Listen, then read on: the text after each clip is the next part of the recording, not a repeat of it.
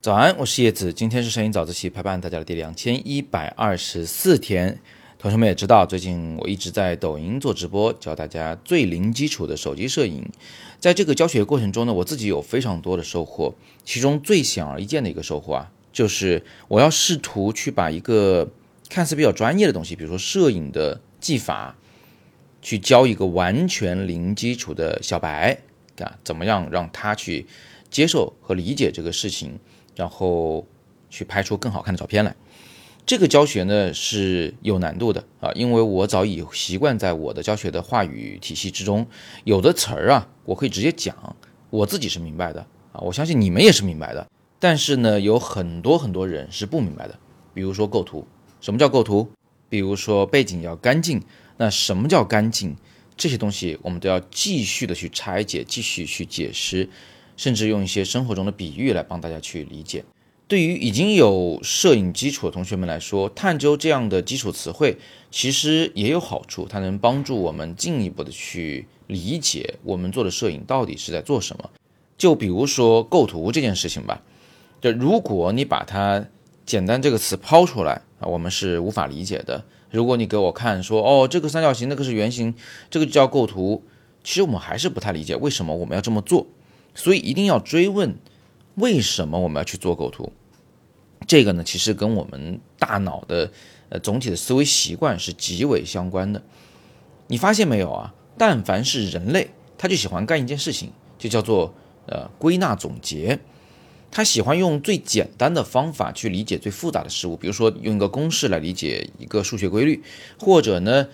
就是把家里面收拾得干干净净的。把家里的玩偶按高矮顺序、颜色大小排列，啊，这种所谓的强迫症，其实它就是一种整理和总结的过程。最后呢，我们就使得这个家看上去清清爽爽、漂漂亮亮、整整齐齐，我们就开心。这种开心是一个底层的开心啊，它是你对这个世界有充分的掌控能力的一种开心，是那种喜欢有序而想远离无序、远离随机、远离那种。因为家里太乱而想找东西就找不到的那种痛苦的那种本能，因为不受我们掌控的世界，往往就意味着是，呃，它是有危险的啊，它是会给我们带来麻烦的。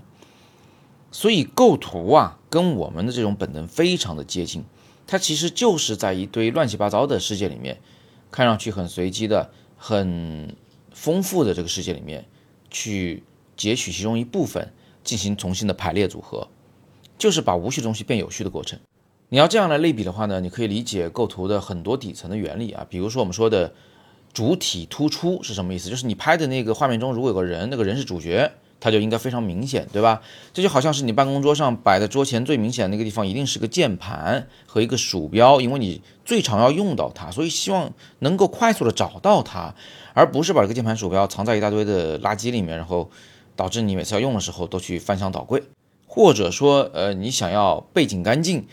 这个本质呢，其实是你希望你在做一件事情的时候不被打扰啊，不是一边做着作业，然后桌上有一大堆的花里胡哨的小玩具，每个都挺醒目，每个都挺吸引人，然后最后吸引了你的眼球，让你去看那些花里胡哨的东西去了，而不能专注在你面前的文字上。你要知道，能把自己周遭的世界变得极为的有序、安全和可被掌控，是一件非常愉快的事情。所以，构图也是一个让人人都会觉得愉快的事情。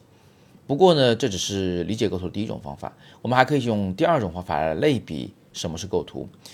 就好像一个孩子他在学讲话的时候，一开始他并不会去讲一个完整的句子，他嘴里冒出来的都是一个一个的词，比如说我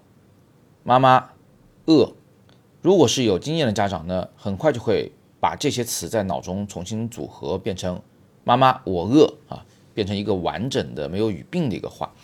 但是呢，对于孩子来说，这有个学习的过程，那他是在要在脑子里面去把词组去做前后的顺序的排列的。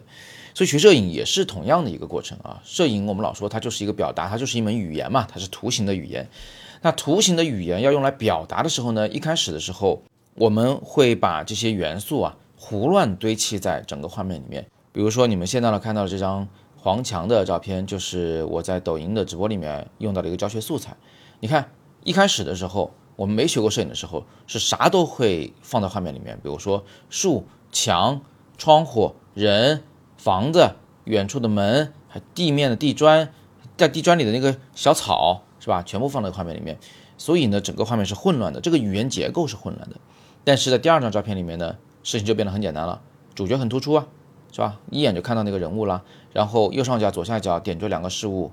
就能交代了，这是在一个寺院里面。啊，这寺院的一个基本特色，我们用最简单的语言、最精炼的语言，用正确的排列方法，去讲了一个我们要讲的故事，就是我今天在寺院里拍了一张纪念照。从这个角度上来说啊，咱们也可以把摄影的构图类比成语言的语法，语法需要顺序，而摄影的构图呢，就需要讲究它的空间位置，摆在哪里，摆多大，等等等等。最后的目的是一样的，就是我顺畅的进行表达。在我们今天探讨的第一个层次里，构图是一个本能；在第二个层次中，构图是一种工具。所以不管怎么说，构图确实都是非常重要的。你看，哪怕是我们习以为常的概念，只要你深入探讨，其实我们都可以有一些更加深度的、更加丰富的理解。所以大家如果想从零基础看看摄影，温故知新，也欢迎你来我的抖音直播间。我的抖音就叫做叶子玩摄影，子字是木字旁辛苦的辛，那个子树的子啊。欢迎大家把我的账号也分享给你的亲朋好友，让他们一起来学摄影，一起来享受摄影之美。我在抖音直播间呢，只教零基础手机摄影，但我想在五一之前抱个佛脚学一学，肯定还是有好处的。那么今天是摄影早自习陪伴大家的第两千一百二十四天，我是叶子，每天早上六点半，微信公众号摄影早自习，不见不散。